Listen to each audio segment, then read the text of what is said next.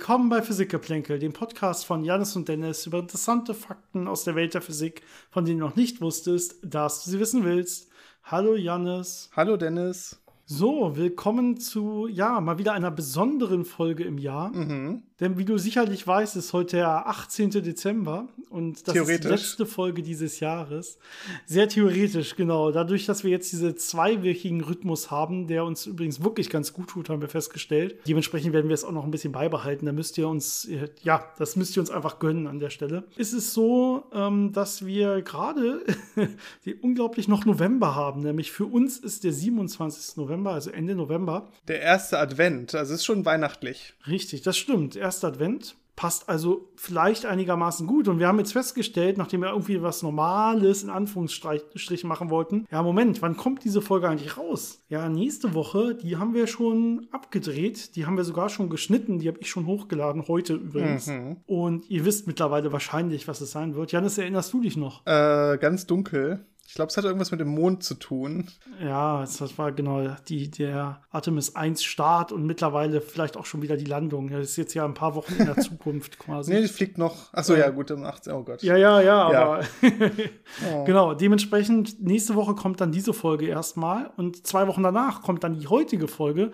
Das heißt, in drei Wochen für uns und drei Wochen nach dem 27. ist offensichtlich der 18. Und das ist dann die letzte Folge nicht nur vor Weihnachten, sondern das ist ja bisher jedes Jahr so gewesen, auch vor unserer kurzen äh, Weihnachts-Winterpause. Ja, das heißt, das wollen wir dementsprechend auch dieses Jahr machen. Da haben wir immer relativ viel zu tun und gönnen uns dann doch noch ein bisschen Auszeit. Und auch dieses Jahr wird das jetzt, Janis, erstmal unsere letzte Folge sein. Mhm. Und wir fangen dann wieder so Mitte Januar an. Genau. Wie wir es die letzten Jahre auch gemacht haben. Genauen Termin geben wir vielleicht dann nochmal bekannt oder ihr lasst euch einfach überraschen, aber das schauen wir nochmal dann. Also so zweite, dritte Januarwoche war es meistens, äh, bis, als wir, dass wir dann wieder starten mit dem, mit dem Podcast und dann auch zweiwöchig bleiben werden. Aber genau, dementsprechend mussten wir ein bisschen umswitchen, weil die letzte Folge vor Weihnachten da haben wir zumindest die letzten Jahre, haben wir uns das angewöhnt, so ein bisschen was Besonderes zu machen. Irgendwie eine kleine Weihnachtsfolge, vielleicht in Anführungsstrichen. Wir hatten einmal so ein bisschen die Physik des Weihnachtsmannes, erinnere ich mich dran. Ne? Mhm. Wie kann der es überhaupt schaffen, mit äh, Einhaltung der physikalischen Gesetze wie Lichtgeschwindigkeit und Gravitation und Zeitverzö äh, Zeitdilatation und all solchen Sachen irgendwie die Geschenke auszuliefern. Und dann, was hatten wir letztes Jahr? Da hatten wir auch irgendwas in der Richtung. Ich glaube, es waren äh, Geburtstage von berühmten Wissenschaftlern, ah, die Weihnachten oder um Weihnachten rum Geburtstag hatten. Ja, genau. Ein bisschen physikalisch, aber auch weihnachtlich angehaucht. Welche großen Physiker haben eigentlich um Weihnachten und Geburtstag so ein bisschen was über die erzählt und so, richtig? Ich erinnere mich. Und da musste auch dieses Jahr dann noch was her. Da haben wir uns eben so ein bisschen kurz die Köpfe ineinander gesteckt und überlegt, worum es denn gehen könnte und was denn äh, sowohl weihnachtlich irgendwas von Bedeutung hat, als auch äh, physikalisch so ein bisschen, dass, es, dass wir darüber ein bisschen was erzählen können und es nicht komplett äh, themenfremd hier wird. Und ich glaube, wir haben was gefunden. Und wollen wir es schon verraten oder wollen wir vielleicht noch erst ein, zwei Hörerfragen nehmen? Viele haben wir, glaube ich, eh nicht auf dem Schirm. Aber da die Folge wahrscheinlich sowas wie Weihnachtsspecial heißen wird, sollte es ja eine Ausnahmesituation sein, dass den Leuten noch nicht klar oh ja, ist, worum es heute geht. Das erste Mal, dass man das nicht direkt äh, spoilert. Ja, genau. Dann heben wir es noch ein bisschen auf, ne? Außer ich weiß es nicht mehr in ein paar Wochen, wenn ich es hochlade und nenne es dann einfach nach dem, nach dem Thema der Weihnachtsfolge. Aber ich, ich werde es wahrscheinlich einfach Weihnachtsspecial neutral benennen. Mhm. Wenn ich es nicht geschafft habe und mich nicht erinnert habe, dann könnt ihr euch jetzt quasi über mich lustig machen. Dürft ihr. genau. Ähm, wollen wir es noch nicht verraten? Wollen wir erst noch einfach äh, mit, mit den Hörerfragen starten? Würde ich sagen, ja. Machen wir. Wie gesagt, ich glaube, zwei Leute haben uns noch erreicht, die uns spannende Fragen geschrieben haben. Es werden bis zum 18.12. bestimmt auch noch deutlich mehr Leute gewesen sein. Die heben wir uns dann auf fürs nächste, fürs neue Jahr. Die kommen natürlich nicht weg. Ausgewählte Fragen werden jetzt mittlerweile ja von uns sehr, sehr, sehr gerne beantwortet. Schreibt uns bitte weiterhin Fragen und auch viele Themenvorschläge. Davon haben wir vor allen Dingen sehr, sehr viele in letzter Zeit bekommen. Unsere Liste ist sehr lang, aber das heißt nicht, dass äh, wir da nicht auch relativ schnell wieder durchkommen können. Also schickt uns gerne auch davon mehr. Auch gerne Fragen, Anmerkungen, Kritik, wie auch immer, äh, immer an unsere E-Mail-Adresse physikgeplänkel.gmail.com, Physikgeplänkel zusammengeschrieben, Geplänkel mit AE oder über unsere Social-Media-Kanäle auf Instagram und Facebook. Da könnt ihr uns natürlich auch Sachen äh, schicken per Nachricht. Und ähm, dann lese ich mal die beiden Fragen vor oder die beiden E-Mails, die uns erreicht haben. Äh, mit vielleicht ein paar Fragen pro E-Mail. Die erste hat uns nämlich erreicht vom Ingo. Vielen Dank dafür. Und er hat Fra äh, oder, ja, so ein paar allgemeine Fragen zu Neutrinos. Er sagt, zwischen den Atomen und innerhalb eines Atoms ist ja recht viel Platz. Das wissen wir schon seit Rutherford, ne, hat er irgendwie gemerkt, da ist so ein Atomkern, der irgendwie relativ klein ist, aber wenn man Elektronen auf so eine Goldfolie in dem Fall schießt, dann äh, werden die dann irgendwie abgelenkt, wenn sie auf diesen Atomkern treffen. Wie sieht denn das aus mit Neutrinos? Weil eigentlich sollten die ja auch abgelenkt werden, wenn die auf sowas Hartes wie einen Atomkern treffen, aber irgendwie sagt man auch, es findet ja keine Wechselwirkung statt. Das heißt, was passiert genau? Erstens, wenn ein Neutrino jetzt auf so einen Atomkern trifft, dann warum findet dabei keine Wechselwirkung statt? Und unter welchen Bedingungen würde so eine Wechselwirkung überhaupt stattfinden? Das ist eine ganz schöne Frage. Neutrinos sind ja erstmal elektrisch neutral. Das heißt, wir erwarten nicht, dass durch den geladenen Atomkern da eine so eine Ablenkung wie bei Elektronen stattfinden würde. Das heißt, das ist schon mal raus. Das andere, was natürlich jetzt passieren kann, ist, dass das Neutrino mit dem Material irgendwie interagiert. Ne? Es reagiert ja trotzdem noch mit, mit Atomkernen, aber natürlich mit einer sehr, sehr, sehr geringen Wahrscheinlichkeit. Das heißt, man muss sich vorstellen, man hat so ein Neutrino, das trifft auf so ein Material, sieht jetzt ganz viel leeren Raum und sieht dann ab und zu vielleicht doch mal einen Atomkern, wo es nah genug rankommt. Und selbst dann hat es noch eine sehr, sehr kleine Wahrscheinlichkeit, mit dem zu reagieren aber das reicht ja aus, weil wir sehr, sehr, sehr, sehr viele Neutrinos haben, die in jedem Moment durch uns strömen und durch die Erde strömen, ähm, dass man sowas nutzen kann, um eben Neutrinos zu detektieren. Natürlich hat man da nicht so extrem viele Signale, aber es reicht aus, um sich zum Beispiel anzugucken, äh, welche Neutrinos und wie viele kommen von der Sonne zu uns, welche kommen möglicherweise aus irgendwelchen Supernova-Explosionen. Und das hat man zum Beispiel genutzt äh, bei Neutrino-Detektoren wie dem Galex-Experiment, das in den 90ern in L'Aquila in Italien aufgebaut wurde. Ähm, das ist ja dieses ähm, Untergrundlabor bei L'Aquila, da in den Bergen, wo man einen riesigen Tank genommen hat, den hat man mit über 100 Tonnen ähm, galliumhaltigem Salz oder so einer Salzlösung gefüllt. Und was dann passiert, ist, dass ein Neutrino mit einer ganz kleinen Wahrscheinlichkeit in diesen Atomkern reinfliegt, eingefangen wird und dann aus diesem Gallium Germanium wird. Und dabei wird dann Elektron frei. So ein bisschen, so ein, ich glaube, nennt mhm. sich dann auch inverser Beta-Zerfall, also so ein Neutrino-Einfangen. Und dieses Germanium, was dann dabei entsteht, das kann man natürlich dann hinterher detektieren und dann weiß man, aha, da war ein Neutrino, das hat diese Reaktion hervorgerufen. Ähm, das kam da und daher, hat die Energie wahrscheinlich gehabt und dann kann man da eben seine Rückschlüsse mitziehen. Genau, also das ist zum Beispiel eine Möglichkeit zu wechselwirken. Du hast ja schon gesagt, elektromagnetisch klappt es nicht so richtig. Das, was da jetzt passiert, das ist eine Wechselwirkung über die schwache Kraft, die man so kennt, die schwache Kernkraft, die ja dann auch für diese Radioaktivitäten oder für die radioaktiven Zerfälle und Übergänge quasi zuständig ist. Das heißt, so muss es dann letztendlich wechselwirken, wenn es wechselwirkt. Und ja, so eine Wahrscheinlichkeit, wie hoch ist die Wahrscheinlichkeit, dass etwas wechseln wird. Das drückt man normalerweise mit solchen äh, Wechselwirkungsquerschnitten aus. Da kann man dann relativ genau sagen, okay, die und die äh, Materie betrachte ich gerade und mit der und der Energie komme ich rein und da kann ich quasi ausrechnen, wie hoch ist letztendlich die Wahrscheinlichkeit im Durchschnitt, dass ich wechselwirke. Das Ganze unterliegt natürlich alles letztendlich noch der Quantenmechanik und es gibt immer nur diese Wahrscheinlichkeiten. Das heißt, es kann durchaus sein, dass mal so eine Wechselwirkung stattfindet, dass mit einer gewissen Wahrscheinlichkeit so ein Einfang stattfindet oder eben auch unter den gleichen Bedingungen quasi, dass es mal nicht stattfindet. Ja, dementsprechend ähm, da eben diese Wahrscheinlichkeit für oder dieser Wechselwirkungsquerschnitt für Neutrinos so klein ist, ist letztendlich sehr ja unwahrscheinlich, dass sie wechselwirken und man braucht eben so viele Versuche, bis man dann mal eine Wechselwirkung quasi hervorgerufen hat. Das ist im Prinzip der Grund. Also ja, man muss äh, einfach länger warten, einfach mehr Glück haben, mhm. dass es dann doch mal wechselwirkt. Und es geht eben nicht elektromagnetisch, es muss dann irgendwie anders klappen, genau. Okay, ja, vielen Dank für die spannende Frage und die für heute auch schon letzte Frage äh, oder letzten Fragen auch haben uns erreicht vom Max. Auch vielen Dank dafür. Und da geht es äh, um Erdwärme. Und ähm, die Frage ist, könnte man Erdwärme auch nutzen mit dem Kamineffekt? Er sagt, ich weiß nicht, ob es auch für Flüssigkeiten gilt. Wenn Rohre tief genug durch den Erdboden geführt werden und man dann kaltes Wasser einleiten würde, dann würde doch eigentlich durch die Erdwärme ein Sog und somit auch ein Kreislauf entstehen, oder? Ähm, das kennt man zum Beispiel, schreibt er selber, für die Umwälzung von Wasser in Ozeanen oder ähnliches. Ne? Also ich Anmerkung von mir hier, das ist diese klassische Konvektion, diese Konvektionseffekte, die man auch äh, von Luft kennt, bei Wetterphänomenen und so weiter und natürlich auch in Ozeanen, na, dass irgendwie äh, je nach Dichte, dass man, äh, wenn man kaltes Wasser zum Beispiel hat, das absinkt und warmes Wasser dann aufsteigt und sich dann solche Kreisläufe bilden können. Äh, er sagt, das austretende nun warme Wasser wäre nun klima klimafreundlich erhitzt, oder? Könnte man das so bauen? Also könnte man quasi so eine Art Geothermiekraftwerk, so, so ein Erdwärmekraftwerk bauen, ohne Pumpen, indem ich einfach nur kaltes Wasser quasi durch ein Rohr schicke und hoffe, dass dann warmes Wasser durch diesen Kamineffekt wieder nach oben kommt. Ja, ich habe mal schnell nachgeguckt, wie das denn eigentlich äh, in der Praxis umgesetzt wird. Es gibt ja diese Geothermiekraftwerke. Es gibt auch Erdwärmepumpen, die bei uns eingesetzt werden. Geothermiekraftwerke ähm, baut man typischerweise eher da, wo noch wesentlich mehr Wärme da ist. Das heißt, wo man vulkanische Aktivität hat, wie zum Beispiel in Island. Da ist das besonders effizient. Ähm, weil man natürlich nicht so tief bohren muss und entsprechend auch äh, gute Temperaturen bekommt. Hier muss man entweder ein bisschen tiefer bohren oder es ist halt nicht so, äh, hat nicht den größten Wirkungsgrad. Aber was ich gefunden habe, ist, dass es da im Prinzip zwei Methoden gibt, wie man das effizient äh, hinbekommt, da Wärme zu extrahieren. Einmal, indem man mit elektrischen Pumpen kaltes Wasser in die Tiefe pumpt, die da das da aufwärmen lässt und dann wieder hochpumpt.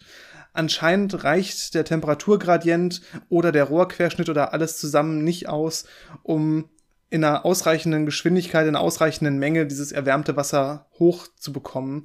Ähm, also diese konvektiven Prozesse sind vermutlich äh, relativ langsam in diesen Bereichen. Also ist meine Vermutung. Auf jeden Fall benutzt man dafür Pumpen bei diesen Geschichten und es wird schon seinen Grund haben. Was man allerdings auch machen kann, gerade ist, gerade wenn man äh, höhere Temperaturen erreicht, also ein paar hundert Grad in einer gewissen Tiefe erreicht, kann man kaltes Wasser darunter pumpen und das dann da zum Verdampfen kommen lassen. Und dieser Dampf hat natürlich einen wesentlich höheren Druck. Und wenn man dann einfach nur ein Rohr da drauf setzt, kommt dieser Dampf natürlich mit Druck da aus der Erde raus und kann dann eine Turbine antreiben. Das heißt, da ist es schon eher so ein bisschen passiver. Da braucht man dann keine Pumpe, die das mehr nach oben pumpt, sondern dann nutzt man eben diesen Dampfdruck. Ähm, also da kann das funktionieren, aber bei einem kompletten Flüssigkeitskreislauf habe ich jetzt nicht gefunden, ähm, dass das quasi passiv gemacht wird und ja, die Vermutung wäre dann eben, dass einfach die, dieser Antrieb durch Konvektion da nicht stark genug für ist. Ja, Gradienten ein bisschen zu klein, die man quasi hat. Noch eine kurze Nachfrage von Max. Ist diese Nutzung von Erdwärme eigentlich klimafreundlich? Ja, man nimmt, entnimmt ja Energie oder Wärme und entlässt die in die Atmosphäre. Das heißt, irgendwie wird sich ja die Atmosphäre aufwärmen, dadurch, dass man jetzt Erdwärme benutzt. Vielleicht kann ich da erstmal zu antworten. Ja, also man wird natürlich genau das machen. Man wird irgendwie Wärme vom Inneren nach oben bringen. Die Frage ist jetzt immer im Vergleich zu was. Ne? Also im Vergleich zu, wenn ich gar nicht heize, ja, wahrscheinlich schon, aber ich würde ja anders heizen ansonsten, ne, würde ich jetzt erstmal sagen. Also je nachdem, was ich mache, wenn ich heizen will mit Erdwärme, das wird ja meistens erstmal so gemacht, dann würde ich sagen, ja, okay, dann heize ich eben mit äh, anderen, mit irgendwelchen anderen elektrischen Geräten oder so und kriege den Strom von woanders her. Ja, dann bringe ich ja auch Wärme, die es vorher nicht gab, durch Energie, ne, stehe ich Wärme her und bringe die auch in die Atmosphäre genauso. Das heißt, das spielt letztendlich gar keine Rolle, wo ich die äh, Wärme quasi hernehme, ob ich die jetzt aus dem Erdinneren nehme oder irgendwo erzeuge quasi an der Stelle.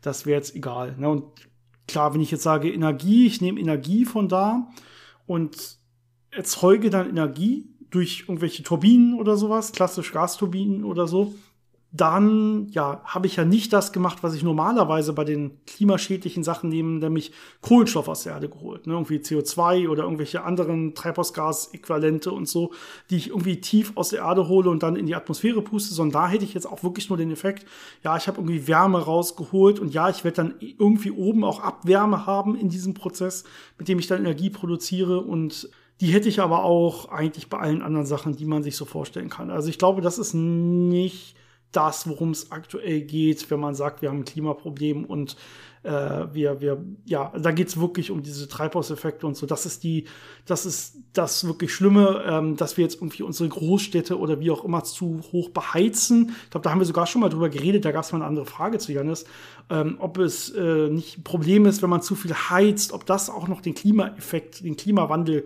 quasi antreiben würde. Und ich glaube, es war relativ klar, dass das nicht wirklich ein Problem ist, dass das viel zu marginal ist, sondern es geht um die Treibhausgase, es geht nicht um wirkliche Heizungen. Dementsprechend würde ich schon sagen, ja, Geothermie, Erdwärme ist sehr, sehr klimafreundlich. Ich glaube, da kann ich auch nicht wirklich viel noch zu beitragen. Also es war genau das, wie ich es auch gesagt hätte. Das, das will ich immer gerne. Und dann lass uns jetzt irgendwie, ich weiß, wir haben erst offiziell gerade ersten Advent, aber ähm, die Hörer und Hörerinnen sind ja schon weiter. Lass uns ein bisschen mehr weihnachtlichere Stimmung kommen. Mhm. Und ähm, über, ja, über was kann man reden, wenn man über Physik nachdenkt, äh, unser Steckenpferd, die Astronomie vielleicht und die Astrophysik nachdenkt und dann über Weihnachten ja, jetzt könnt ihr es euch wahrscheinlich schon denken, über den Stern von Bethlehem könnte man mal nachdenken. Und zwar jetzt nicht religiös und so, das wollen wir komplett jedem selbst überlassen natürlich, sondern einfach mal, vielleicht nehmen wir einfach mal an, es gab damals sowas. Also es gab diesen Stern von Bethlehem zu einer Zeit, wo heute, heutige Historiker sagen, das macht irgendwie Sinn, dass das da stattgefunden hat. Ich glaube, irgendwie sowas wie sieben vor Christus oder so müsste es sein, nach unserem heutigen Irgendwo Kalender. Irgendwo Dreh, ja. Und dann sagen wir mal aus physikalischer Sicht, was könnte das denn gewesen sein? Was könnte denn damals zu der Zeit diese Effekte gemacht haben, die der Stern von Bethlehem wohl gemacht hat. Vielleicht können wir mal erstmal da ja ein bisschen anfangen. Was sind das überhaupt? Was hat man überhaupt genau gesehen, beobachtet? Und dann so ein bisschen, was ja könnte es physikalisch denn wirklich gewesen sein? Was spricht dafür? Was spricht dagegen? Ja, es gibt ja ein bisschen unterschiedliche Erzählungen dazu, aber ähm, es soll ja dann diesen Stern oder dieses äh, ja Himmelsphänomen gegeben haben, das dann im Osten am Himmel geleuchtet hat und diesen ähm, Weisen, drei Weisen aus dem Morgenland äh, angezeigt hat, je nach Erzählung, dass da der neue König der Juden geboren wurde oder auch wo er geboren wurde. Da geht das so ein bisschen auseinander. Aber auf jeden Fall gab es da diese Himmelserscheinung, die für eine gewisse Zeit geleuchtet hat und eben signifikant war. Also es war was Besonderes. Es stand da jetzt nicht, ob das besonders hell war, aber anscheinend auffällig und das Timing war so, dass sie gesagt haben, aha, das hat jetzt was bedeutet und dem muss man nachgehen. Und es stand jetzt wirklich eine gewisse Zeit quasi über derselben Stelle. Ne? Das mhm. ist noch wichtig, wenn man jetzt physikalisch, und das wollen wir ja jetzt vor allen Dingen physikalisch dahin gehen will und sagen, was könnte es denn sein?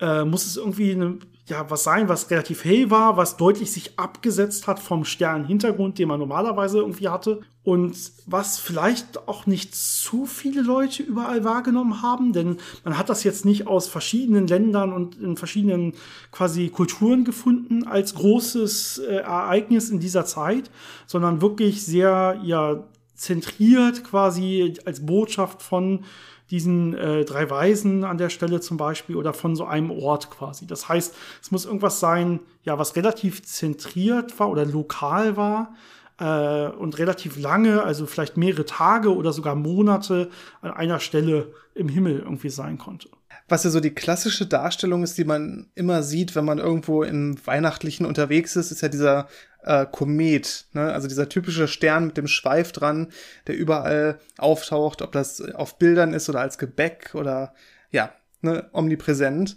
Ähm, jam, jam, jam.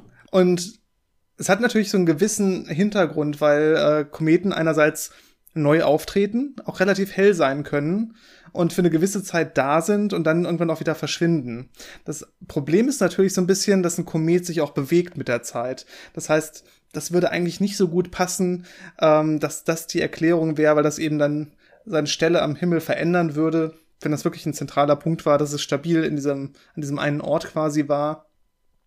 Und das andere ist, dass Kometen damals schon eine gewisse Bedeutung hatten als Hinweis darauf, dass irgendwas Schlechtes passiert ist. Ähm, zum Beispiel gab es diese Geschichte von Cäsarschen Kometen. Das war 44 vor Christus, ähm, ist dieser Komet aufgetaucht und ähm, das war kurz nachdem äh, Cäsar gestorben war und wurde dann eben interpretiert als äh, es hängt damit zusammen und zeigt an, dass Cäsar gestorben ist und jetzt ähm, möglicherweise zu einer Gottheit geworden ist. Das heißt, Kometen wurden schon interpretiert als ähm, irgendwas Bedeutungsvolles, aber eher ein bisschen negativ konnotiert. Ähm, es gab da auch noch einen anderen Kometen, der äh, relativ bekannt war, 66 äh, nach Christus. Ähm, aber das war jetzt nicht so das, was äh, typischerweise zu so einer ja, Prophezeiung, Erfüllung von der Prophezeiung von dem Messias gepasst hätte. Also es ist äh, eher nicht so die, die äh, bevorzugteste Erklärung äh, für diese Himmelserscheinung. Ja, man kann sich natürlich noch fragen, welcher Komet kommt denn da überhaupt in Frage? Das wäre noch Überlegung. Der Klassiker, der da genannt wird, der ja auch heutzutage bekannt ist, ist dieser Hellische Komet. Der knapp alle 75 Jahre wiederkehrt quasi und die äh, zumindest die, die innere Sonne äh, heimsucht, das innere Sonnensystem heimsucht. Ähm, und wenn man das zurückrechnet und sich anguckt nach dem damaligen Kalender und so weiter, dann war der da am 11. Oktober 12 vor Christus. Das ist ein bisschen zu früh. Also zumindest, wenn man ne, Historiker glaubt und so weiter und sagt, okay, es müsste irgendwie 7 vor Christus, 8 vor Christus, irgendwie so gewesen sein, ist 12 vor Christus doch schon eine relativ starke Abweichung. Wenn man hinzunimmt, was du gesagt hast, ein Komet erstens negativ und nicht positiv konnotiert, was so Vorhersagekraft oder Prophezeiung und so angeht. Und das war ja in dem Fall so, dass da die Weisen wirklich so eine positive Prophezeiung von einem König oder von einem Gott oder so hatten. Und dazu das, was du schon gesagt hast mit der Bewegung. Ne? So ein Komet, der bewegt sich klar über den Himmel äh, und bleibt nicht für Wochen oder wie auch immer dann äh, wirklich äh, an einer Stelle, an einem Ort stehen. Außerdem müssten dem wahrscheinlich sogar auch ja relativ viele Leute gesehen haben, auch deutlich weiter weg. Dementsprechend, ja, also es gibt diese Theorie und es ist natürlich immer möglich. Wir haben jetzt nicht die Antwort mitgebracht heute. Wir können nur ein bisschen physikalisch spekulieren. Aber eigentlich, soweit ich das verstanden habe, auch unter den Historikern wird äh, das mittlerweile relativ gut verworfen, dass das dieser hellische Komet war. Ja, dieser Cäsarsche Komet, den ich eben erwähnt hatte, der ein bisschen früher kam, ähm, der war wohl so hell, dass man den auch ähm, wirklich am Tag sehen konnte. Also das ist natürlich schon ein sehr beeindruckendes äh, Himmelsschauspiel. Der wurde auch aus China berichtet, dass man den da gesehen hat. Also es ist immer so die Möglichkeit bei diesen historischen äh, Geschichten, vernünftige Zeitangaben und vernünftige ja, ähm, Bestätigung zu bekommen, ob etwas wirklich ein Ereignis war oder ob das einfach nur eine Geschichtsschreibung war, indem man eben guckt, wir haben verschiedene Länder, verschiedene Kulturen, verschiedene Schriftsteller das äh, beschrieben, zeitlich eingeordnet, das Phänomen erklärt und kann dann eben so gucken, äh, wo gibt's Übereinstimmungen, was haben verschiedene Astronomen gesehen, passt das alles zusammen, ist das die Erklärung? Eine weitere Erklärung, die man sich jetzt, wenn man sagt, okay, es müsste irgendwie an einer Stelle sein, dürfte sich nicht so schnell bewegen, die da einem direkt in den Sinn kommt, wenn man so als Physiker drüber nachdenkt, wäre eine Supernova. Mhm. Da gibt's ja durchaus sehr hell aufleuchtende, die den Nachthimmel auch durchaus über längere Zeit dominieren können. Ähm, und dementsprechend könnte es natürlich sein, dass ziemlich genau zu dieser Zeit irgendwo da eine Supernova stand quasi. Ähm, und ja, man müsste wieder gucken, wie lokal ist dieses Ereignis wirklich und so, aber kann sein, weiß ich nicht genau. Auf jeden Fall immerhin nicht so schnell bewegt und so. Jetzt müsste man natürlich irgendwelche ja, Schriften haben oder so, die dann auch vielleicht von anderen Orten oder so, wo man das hätte auch sehen müssen, belegen. Da gab es eine Supernova, irgendwelche Sternbeobachter, die es damals gab. Ne? Es gab auch damals Astrologen und Astronomen. Äh, nur in dem Fall irgendwie, ich glaube, Sterndeuter waren dann die Astrologen und Sternbeobachter waren dann quasi die Astronomen. Also noch so ein bisschen in vereinfachter Form und teilweise waren dann Leute auch beides in einer Person. Man hat natürlich Sterne beobachtet und dann versucht, irgendwelche Deutungen für das alltägliche Leben daraus zu machen, quasi. Ne? Das ist ja das, was da viel passiert ist. Und ja, man muss letztendlich sagen, es ist nicht wirklich was bekannt aus der Zeit. Also man geht davon aus, dass vieles irgendwie dann in Babylon oder so verloren gegangen ist an Überlieferungen, ob es da dann solche Supernova-Aufzeichnungen gab an der Stelle. Und es ist durchaus möglich, dass es da sowas gab. Ähm, ja, aber es ist einfach nicht belegt und eine, so eine Supernova, die da irgendwann mal war und die ist heute, die heute einfach nicht mehr existiert, da kann man jetzt auch nicht aus irgendwelchen Bewegungen oder so zurückrechnen, dass es da mal sowas gegeben haben müsste. Das klappt ja nicht. Aber was man ganz gut machen kann, ist, indem man äh, Überreste von einer Supernova-Explosion sich anschaut. Ne? Zum Beispiel der Krebsnebel ist ja relativ bekannt.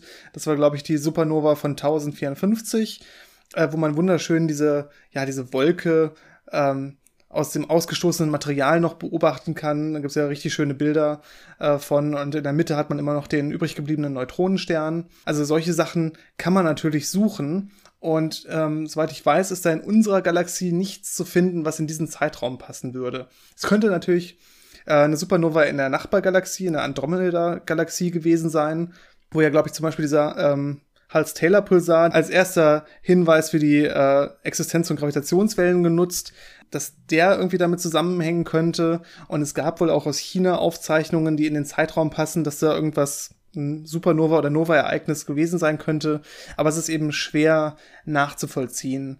Und ja, wenn es wirklich sehr hell gewesen ist, und es gibt ja Supernova, die wirklich sehr hell sein können, dass man die eben auch am Tag sehen kann, das hätte eigentlich dann doch mehr äh, Reaktionen hervorrufen müssen, wie es dann eben auch bei späteren Supernova war, wo man das aus unterschiedlichsten Quellen äh, gesehen hat. Eine andere Erklärung, die ein bisschen mehr in unserem Sonnensystem stattfindet, wäre, es gab ungefähr sechs vor Christus eine sogenannte ja, doppelte, ähm, wie nennt man das denn, Jupiter-Finsternis?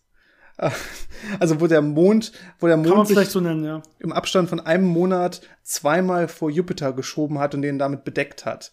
Das ist jetzt nicht unbedingt so ein helles Ereignis, ähm, was ja besonders äh, leuchtstark wäre oder deswegen besonders auffällig, aber es ist natürlich trotzdem ein besonderes Ereignis von der Konstellation und dem Vorgang.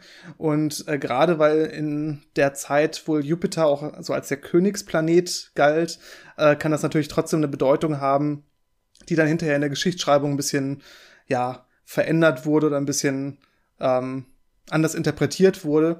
Aber das wäre auch so eine Möglichkeit, äh, dass man einfach ein besonderes Himmelsereignis hat und Jupiter, wie gesagt, zweimal von dem Mond äh, bedeckt wurde innerhalb von einer kurzen Zeit, was jetzt auch nicht so oft vorkommt. Ja, na gut, da müsste man ein bisschen weggehen von der Deutung quasi des hellen Sternes, den man da gesehen hat und so ein bisschen sagen, okay, da war einfach was sehr Besonderes, wo man dann äh, trotzdem sowas reininterpretieren konnte als damaliger ähm, Astrologe oder wie auch immer man das nennen möchte. Ähm, das ist wahrscheinlich eine Möglichkeit, die man nicht komplett fallen lassen kann, ne? Mhm. Ja, aber will jetzt, wenn ich, wenn ich physikalisch nach sowas suche, was da so hell an, einem, an einer Stelle quasi steht, würde ich das erstmal trotzdem vielleicht fallen lassen oder als weniger wahrscheinlich zumindest erachten. Was allerdings auch sein kann und was zu der Zeit äh, sogar der Fall war, ist, dass eine sehr besondere und auch oft auftretende Konjunktion stattgefunden hat. Hm. Und zwar gab es eine sogenannte Dreifachkonjunktion von Jupiter und Saturn zu dem Zeitpunkt. Vielleicht sollten wir mal erklären, was eine Konjunktion ist. Im Prinzip hattest du gerade schon mal was ähnliches. Du hast ja gerade irgendwie auch eine Jupiter-Finsternis angesprochen. Also irgendwie der Mond schiebt sich äh, genau zwischen uns und Jupiter. Ich meine, wir kennen das vielleicht ein bisschen klassischer von der Sonnenfinsternis, ne, wo der Mond sich so zwischen Erde und Sonne schiebt, dass er eben einen Schatten wirft auf einen kleinen Teil der Erde und da eben so eine Sonnenfinsternis ist. Und dass zwei Objekte quasi sich so genau aufeinander aufreihen, sodass man denkt, es wäre ein Objekt. Das könnten jetzt zwei helle Objekte sein, die sich einfach sehr nahe kommen und dann wird es doppelt so hell werden, zum Beispiel, weil sich das einfach überlagert. Ähm, das nennt man eben Konjunktion. Im Gegensatz zur Opposition, ne, wenn sie sich genau quasi in einer Linie gegenseitig von der Erde befinden, einer vor der Erde, einer Erde, einer hinter der Erde dann wäre quasi die Erde ein Teil einer Konjunktion nur von einem anderen Planeten aus betrachtet, wenn man so will.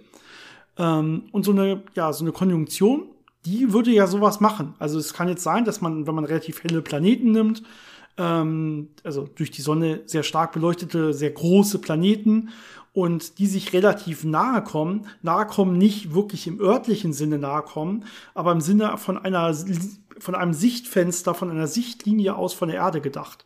Ne, dass deren Winkel quasi einfach sehr nah beieinander sind, dass sie quasi mit bloßem Auge zumindest nicht mehr trennbar sind. Also sie müssen jetzt nicht exakt hintereinander stehen. Es reicht, wenn einfach unser Auflösungsvermögen nicht mehr ausreicht, die voneinander trennen zu können vernünftig. Dann würde man denken, okay, da ist jetzt irgendwie, hat sich das zusammengetan zu irgendwas Größerem, zu irgendwas Hellerem. Und das kann relativ lange dauern, dass sie dann wirklich relativ lange zusammen im Prinzip im Gleichtakt sich bewegen würden, über mehrere Wochen hinweg teilweise. Und ähm, dann gibt's auch so eine sogenannte Doppel- oder sogar in dem Fall Dreifachkonjunktionen, sodass das sich mehrmals ähm, sehr kurz nacheinander wiederholen kann. In dem Fall im, Verhältnis, im, im Verlauf von, ich glaube, drei Monaten ungefähr hat sich das dreimal wiederholt, dass es immer mal wieder zu solchen Konjunktionen von Planeten gekommen ist. Und das könnte dann schon sowas erklären. Und ich glaube, wenn ich das richtig verstanden habe, ist das momentan ja, der Ansatz, wo die meisten Leute, die daran forschen, glauben, dass es das gewesen sein könnte. Ja, Jupiter und Saturn sind ja eh äh, unter den hellsten Objekten am Nachthimmel. Also die kann man normalerweise mit bloßem Auge relativ gut ausmachen, äh, wenn man vielleicht noch weiß, wo Venus ist. Und äh, Venus ist ja typischerweise eher in den Abendstunden sichtbar und nicht so spät nachts. Das heißt, wenn man spät nachts guckt und helle Punkte sieht, äh, ist es meistens wahrscheinlich Jupiter und Saturn. Vor zwei Jahren hatten wir, glaube ich, auch eine relativ nahe Konjunktion von Jupiter und Saturn. Nicht nahe genug, dass sie wirklich ineinander verschmolzen wären. Da war immer noch ein gewisser Abstand, aber trotzdem so, dass es äh, ein sehr schönes Bild gab, auch gerade wenn der Mond noch dazu kam. Und das war auch relativ besonders. Also kann man sich schon vorstellen, auch wenn die nicht direkt hintereinander liegen würden, um es doppelt so hell zu machen, dass allein, dass sie sehr nah beieinander liegen, dass das doch schon was Besonderes bedeuten könnte und von entsprechenden äh, Gelehrten dann so interpretiert werden könnte, dass es was Besonderes bedeutet. Ähm, was vielleicht noch ganz interessant dabei ist, ähm, wie es dann zu diesen Mehrfachkonjunktionen kommt, ähm, beziehungsweise eine andere Interpretation, die auch damit zusammenhängt, ähm, dass Jupiter lang an einer Stelle war, ähm, kommt einfach daher, dass wir ja auf einer Umlaufbahn um die Sonne sind, die ein bisschen weiter innen ist als die Umlaufbahn von Jupiter. Das heißt, Jupiter ähm, läuft da außen relativ gemächlich und wir ziehen dann innen immer mal wieder vorbei. Und das führt dann einfach dazu, dass wenn wir Jupiter überholen, dass wenn man sich am Nachthimmel so eine Stelle anguckt, wo dann Jupiter steht, dass Jupiter scheinbar sich in einer Richtung bewegt mit der Zeit und dann umdreht, sich in eine andere Richtung bewegt und dann wieder umdreht mhm. und weiter bewegt, ne, durch diesen Überholvorgang. Äh, das muss man sich einfach mal vielleicht als kleines Modell basteln oder so, um sich das zu verdeutlichen. Es ist nicht unbedingt so super intuitiv. Aber dieses, dieses Verhalten, dass eben Jupiter quasi in seinem Verlauf am Nachthimmel die Richtung wechselt, ne? also erstmal zum Stehen kommt und dann die Richtung wechselt, ähm, das ist natürlich auch was, was zwar häufiger vorkommt, aber trotzdem besonders aussehen kann, weil er dann relativ lange an einer Stelle verharren kann. Und gerade wenn dann vielleicht noch ein anderes Objekt dazukommt, äh, kann das besonders sein. Es gibt da nämlich auch Spekulationen, dass Jupiter eine Konjunktion mit Regulus hatte. Das ist ein relativ heller Stern im Sternbild Löwe. Und dann kurze Zeit später nochmal eine Konjunktion mit Venus hatte. Auch so in dem Zeitraum zwei, drei vor Christus was ungefähr passen könnte. Also auch da gäbe es noch andere Möglichkeiten mit solchen Konjunktionen, mit solchen Konstellationen am Sternenhimmel. Ja, so ein besonderes Ereignis zu erklären. Ja, es gibt natürlich auch da, wie überall, so ein paar Sachen, die dagegen sprechen könnten. Vielleicht können wir die trotzdem erwähnen, auch wenn es, wie gesagt, momentan wahrscheinlich die ja am besten anerkannte Theorie ist, oder wahrscheinlichste Theorie, was man auch daran sieht, wenn man mal zur Weihnachtszeit bei Planetarien vorbeischaut da würde man sich das, was du gerade gesagt hast, vielleicht auch mal zeigen lassen können. Da wird sowas gern mal vorbereitet und dann den Leuten auch gezeigt, ah, das sind ähm, ne, diese Konjunktionen und so hätte das vielleicht aussehen können und so, da kann man sich das vielleicht ganz gut erklären. Ähm, Problem ist vielleicht, dass man da damals eigentlich schon relativ klar den Unterschied zwischen Stern und Planet kannte und auch schon ein Wort quasi für Fixstern hatte ähm, und in der Schrift klar für Stern geredet wird. Na gut, du hast eben noch eine, Kon äh, eine Konjunktion mit Stern genannt, mit mhm. Stern genannt. Vielleicht passt das dann besser. Vielleicht ist es aber auch einfach so, dass derjenige, der in, an, das, an der Stelle aufgeschrieben hat äh, für die Bibel, dass derjenige nicht so gut, äh, nicht quasi an der Spitze der Astronomie der Zeit stand. das heißt ja nicht nur, weil, weil manchen Leuten schon den Unterschied zwischen Stern und Planet bekannt ist, dass es allen Leuten bekannt war an der Stelle. Ne? Und das, das kann ja trotzdem dann an der Stelle ein Fehler gewesen sein. Problematisch ist natürlich auch, dass Sprache nicht unbedingt immer eindeutig ist und dass es verschiedene Interpretationsmöglichkeiten und Ausdrucksmöglichkeiten gibt. Das heißt, selbst ja. wenn man, äh, wenn mehrere Leute das Gleiche beschreiben, kommen auch teilweise sehr unterschiedliche Ergebnisse raus und wenn andere Leute das dann interpretieren, kommt dann noch mal was anderes raus. Also es hat auch schon sehr viel Schwierigkeit äh, an sich. Das Gute ist ja bei diesen Konjunktionen und so, ähm, wir kennen ja die Orbits von den Planeten ziemlich genau und können das dementsprechend zurückrechnen und wirklich simulieren, wie hat der Sternenhimmel damals ausgesehen, wann kam welche Konstellation zustande. Also das kann man immerhin äh, wirklich äh, zeigen, welche Möglichkeiten gab es da? Und dann ist halt wieder die Frage, welche davon könnte es sein, welche davon ist gemeint. Das, was man aber auch noch nicht weiß, ist, ähm, ob überhaupt diese großen Konjunktionen damals eine Rolle gespielt haben für die ja, Sternleser, für die Astrologen äh, die dann auch solche Prophezeiungen machen über irgendwelche großen Könige und so weiter. Denn äh, man hat auf jeden Fall schon Keilschrifttafeln von Babyloniern gefunden an der Stelle, die dann auch Umlaufbahnen von Planeten beschreiben und äh, auch zu Zeitpunkten, wo es solche großen Konjunktionen auf jeden Fall gegeben hat. Und die sind nie wirklich erwähnt. Also da wird quasi nie gesagt, ach ja, und hier ist dieses Riesenereignis und da wird es irgendwie einen neuen König geben oder so, sondern die tauchen einfach gar nicht auf. Da sind einfach ganz regulär quasi Umlaufbahn berechnet irgendwie oder gezeichnet. Ähm, aber die Konjunktionen sind irgendwie nirgendwo in keiner gefundenen Schrift bisher erwähnt. Das heißt, es kann sein, dass man denen einfach nicht so richtig ja, Wert beigemessen hat, gibt zumindest keinen Hinweis darauf. Ne? Aber vielleicht außer den Sternen von Bethlehem. Ne? Das hat man dann halt nur anders genannt. Das wäre ja natürlich so eine Art von Hinweis, wenn man so will, wenn es das denn war. Genau, damit äh, haben wir es natürlich im Prinzip geendet bei dem für heute aus heutiger Sicht wahrscheinlichsten. Das heißt, unter der Annahme, das wäre ein reales Ereignis gewesen, ist wahrscheinlich das am wahrscheinlichsten, aber es gibt natürlich auch noch ganz, ganz viele andere kleine Möglichkeiten, über die man sich Gedanken äh, machen kann, was es dann doch war. Vor allen Dingen, wenn es in Wirklichkeit nicht ein großes, großes helles Licht war, sondern wenn es nur von, von derselben Bedeutung war und dann anders übersetzt wurde oder so. Ne? Da stehen ja auch noch ein paar Generationen Überlieferung dann irgendwie zwischen. Und du hast schon gesagt, es könnte auch irgendwas anderes sein, was von derselben Bedeutung letztendlich war. Das muss man, müsste man dann sehen. Ähm, ich glaube, da gibt es einige Wissenschaften, die sich damit beschäftigen, nicht nur aus physikalischer Seite, sondern eben auch aus religionshistorischer Seite, aus ganz normaler historischer Seite und so weiter. Da spielt ja viel mit rein. Mal gucken, ob sich da dann noch mehr irgendwelche Tafeln finden lassen oder wie auch immer, wo dann doch noch mal deutlichere Hinweise kommen. Nicht nur aus physikalischer Sicht, wenn man heute drauf guckt, sondern auch wirklich aus der Sicht der damaligen Leute. Aber ich muss sagen, dass der Komet natürlich als äh, Keksform relativ gut ist. Weil der typischerweise doch ein bisschen größer ist als einfach nur der Stern, weil ja ein Komet typischerweise so ein Stern mit Schweif dran ist.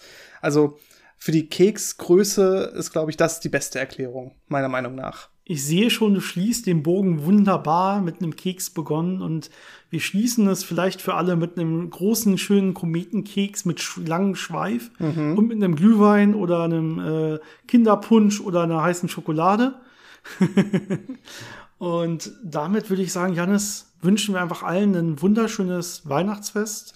Frohe einen wunderschönen Rutsch ins neue Jahr, frohe Weihnachten. Wir hören uns dann alle hoffentlich froh und munter so Mitte Mitte Januar wieder. Mitte das Januar. ist unser Plan.